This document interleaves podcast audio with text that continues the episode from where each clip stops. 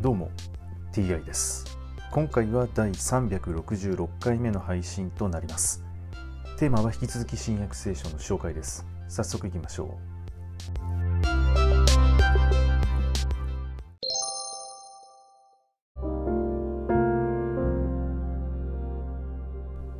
新約聖書第365回。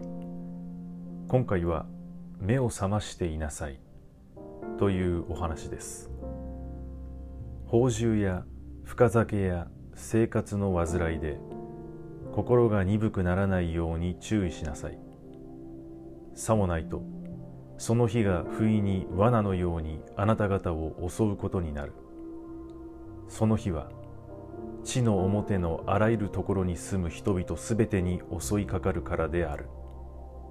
しかしあなた方は起ころうとしているこれらすべてのことから逃れて人の子の前に立つことができるようにいつも目を覚まして祈りなさい。それからイエスは日中は神殿の境内で教え夜は出て行ってオリーブ畑と呼ばれる山で過ごされた。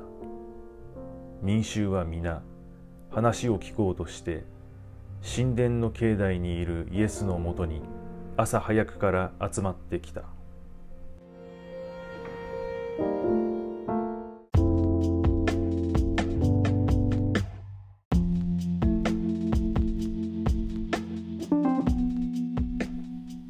宝珠や深酒生活の煩いが心が鈍くなる原因になると、えー、こういうことは大昔から今も全く変わってないんですね。